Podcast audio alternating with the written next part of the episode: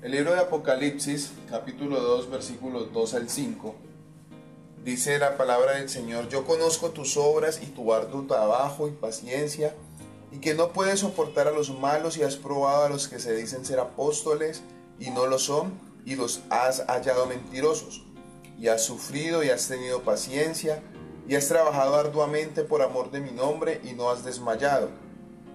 Pero tengo contra ti que has dejado tu primer amor.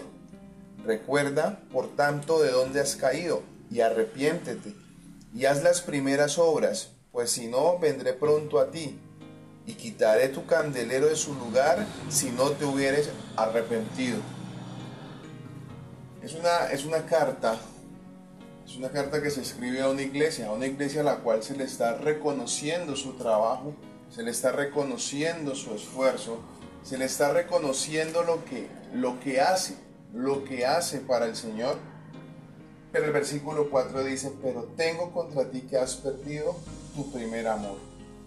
Y el primer amor es el mejor amor. No es algo dependiente del tiempo. El verdadero amor puede cambiar, pero jamás va a menguar. Es más allá que un sentimiento porque es algo que es constante y es algo que es profundo. Y vemos cómo eh, empieza diciendo, conozco tus obras.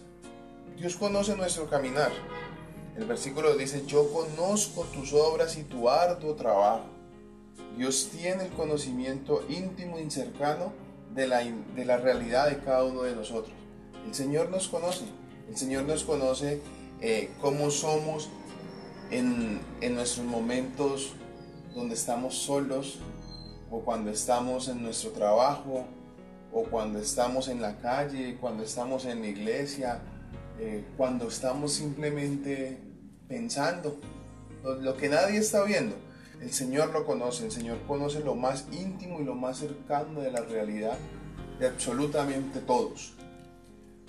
Pero esta carta y en este pasaje hoy Dios está hablando a los creyentes, a usted mi amigo, a usted mi hermano, a usted mi hermana que ha conocido de Dios, a usted mi hermano, usted mi hermana que un día aceptó al Señor Jesús en su corazón, le entregó su vida al Señor, tomó la decisión de seguirle, de servirle.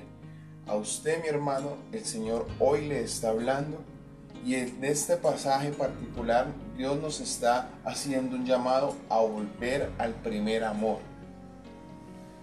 Quizá usted hoy se esté preguntando, ¿y cómo me doy cuenta que he perdido ese primer amor?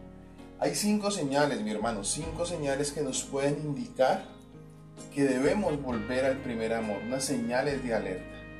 La primera es cuando has perdido esas ganas por leer la palabra de Dios, por estudiar la palabra de Dios. La primera señal es cuando hay menos ganas de leer la palabra de Dios. Una segunda señal es cuando estás yendo a la iglesia, te estás congregando por cumplir, quizás porque sirvas en un ministerio, o quizás porque eres el ministro de alabanza, quizás porque predicas, o porque eh, prestas un servicio, o vas a la iglesia por cumplirle a tu familia. Hay otra señal que nos puede indicar que eh, debemos volver al primer amor y es cuando Dios no es nuestra prioridad. Cuando comenzamos a notar errores en todo, cuando oramos sin fe. Mateo 24, 2 y 13 dice, por haberse multiplicado la maldad, el amor de muchos se enfriará, mas el que persevere hasta el fin, éste será salvo. Y perseverar es mantenerse constante. Job 22, 28 dice, determinarás a sí mismo una cosa y te será firme, y sobre tus caminos resplandecerá luz.